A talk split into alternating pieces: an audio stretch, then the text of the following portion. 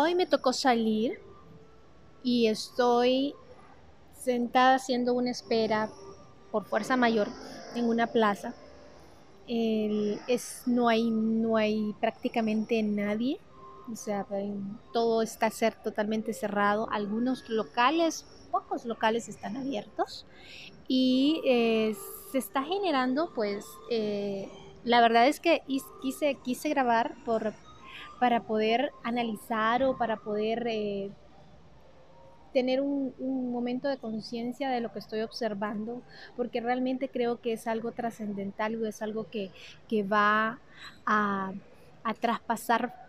en la historia, o sea, va a quedar en la historia perpetua que este, esta vivencia que estamos teniendo, o sea, estamos viviendo momentos, momentos delicados, momentos críticos, momentos en el cual la conciencia y la parte humana juega un, papel muy importante. Y, y todos, creo que es tan difícil porque es, es crear una conciencia colectiva muchas personas sienten que, están siendo oprimidas, muchas personas piensan que, es una disciplina rígida, muchas personas piensan que su, rutina y su diario vivir se ha transformado de una forma negativa. Eh, muchas personas no tienen esa conciencia de, de, de pensar no tienen esa conciencia de pensar realmente qué es lo que está pasando y qué y cómo debo de cuidarme. Desgraciadamente, por lo menos en mi comunidad o en mi país, hay un alto porcentaje de personas que no están conscientes de la situación y no se están cuidando. Creen que, el ponerse una mascarilla es una imposición. Creen que, que, no salir de su casa es una represión. Y desgraciadamente hay un ruido, lástima. Desgraciadamente eh, no, es, no se está educando a la población veo en mi país eh, cadenas nacionales eh, con respecto a, veo en mi país cadenas nacionales eh, que, que, exclaman cuánto cuántos casos hay y informan y dan medidas y las, las disposiciones, pero no hay una campaña masiva de, de de bioseguridad, no hay una campaña masiva de conciencia social, no hay una campaña masiva que haga que las personas entiendan, entiendan por qué se están haciendo las cosas. No hay una campaña masiva que haga que, que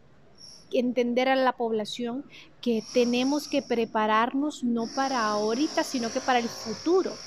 Esto no es algo que es a largo plazo porque hasta que no haya una vacuna y hasta que no hay una hasta que no haya una, una vacuna y esa vacuna empieza a generar un efecto y empiece a, a limpiar el ambiente, por decirlo así, hasta es y es y incluso el, día que salga una vacuna ese proceso va a tardar o sea va, va, a entrar en una ventana que tenemos que esperar que haya una, una reacción en el ambiente y que el virus se aplaque y que la carga viral disminuya y que el virus mute el virus se adapte a las nuevas características pero que ya no sea tan dañino para nosotros. Pero eso es algo que todos los, los, los seres humanos tenemos que entender, tenemos que estar conscientes que, no, no hay opción, que no hay opción.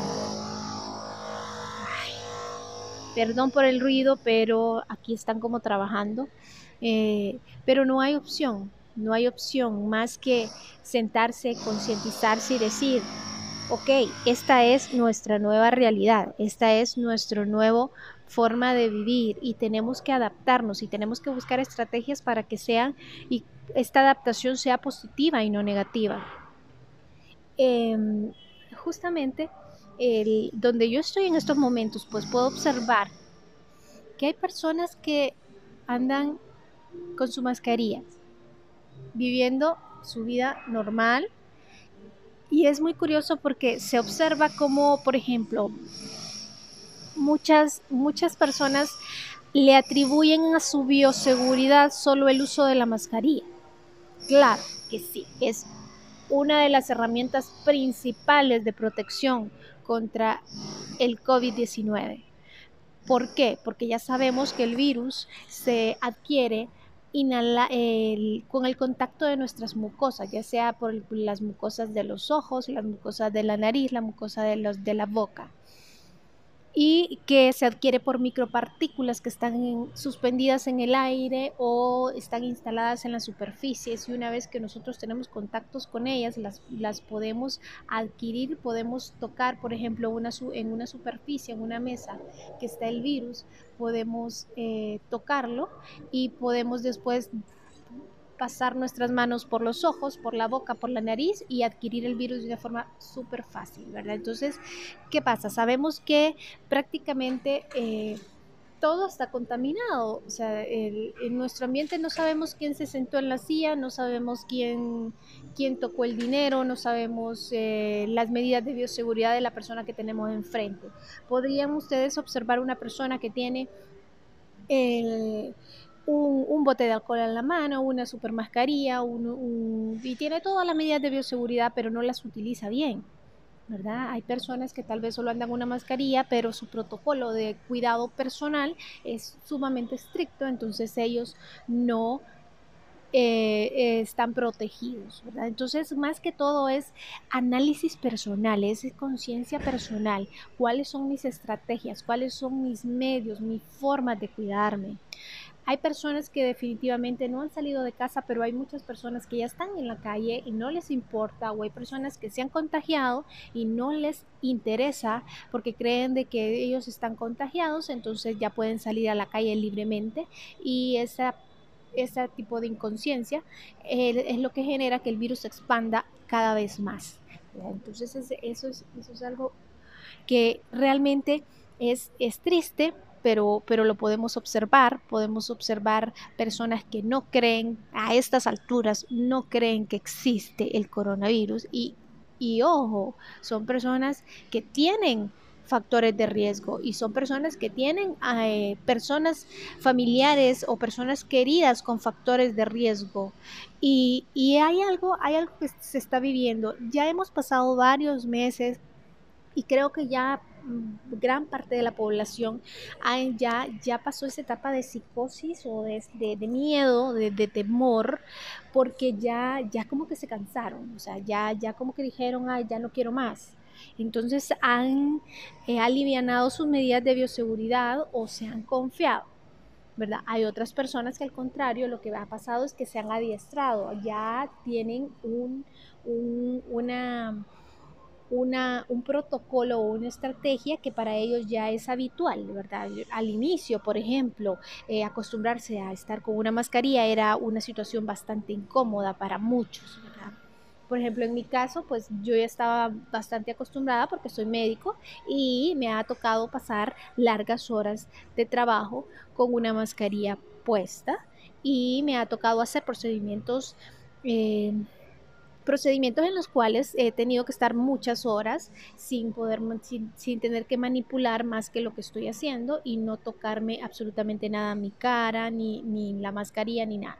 Pero la persona habitual no es así. La persona, la persona no, que no es, no está dentro del ámbito de salud, no estaba acostumbrada a utilizar una mascarilla, no estaba acostumbrada a no tocarse la cara, a no tocarse los ojos, a no tocarse eh, para salir a la calle y no tener la necesidad de, estar acomodando sus lentes. Vemos, desgraciadamente, que no entiendo o sea, si, si, si yo estoy tomando todas mis medidas de ciberseguridad y eso no es una crítica a las mujeres, pero es algo que sí realmente tenemos que tener conciencia. Veo con tristeza muchas mujeres caminando por la calle con sus mascarillas y con su cabello totalmente suelto en el cual andan caminando y se están tocando su cabello y se acomodan su cabello, van a salones de belleza, se secan el cabello y pasan todo el día manipulando su cabello. Y sabemos que las mujeres vamos a un salón de belleza y no nos lavamos el cabello el siguiente día. ¿Verdad? Un secado de cabello, pues muchas mujeres a veces dura dos días, tres días, cuatro días, e incluso algunas personas que hasta mantienen un secado hasta una semana, depende del tipo de cabello. Y se imaginan eh, el, el, foco o la exposición que puede tener esta mujer al estarse tocando su cabello en la calle y andar su cabello largo y estárselo acomodando y tal vez no tener o las medidas adecuadas al momento de, lavarse las manos o al momento de que inevitablemente tocó algo que está contaminado, lo pasó a su cabello, inevitablemente su virus ahí ya lo tiene en su cuerpo y si no se cuida va a que terminar contagiada. Entonces son muchos factores que aunque parezca exagerados, son detalles que hay que cuidar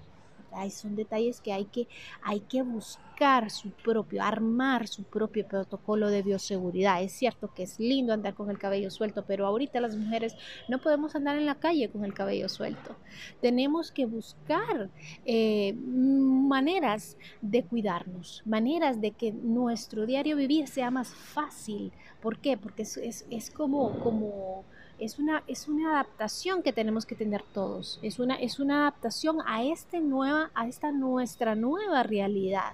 que no va a terminar ahorita. Entonces tenemos que buscar las mejores formas, las mejores estrategias, la mejor... Em, tenemos que tener la mejor actitud a poder adaptarnos a este ambiente que sabemos que no se va a solucionar hoy ni mañana, ni en una semana, ni en un mes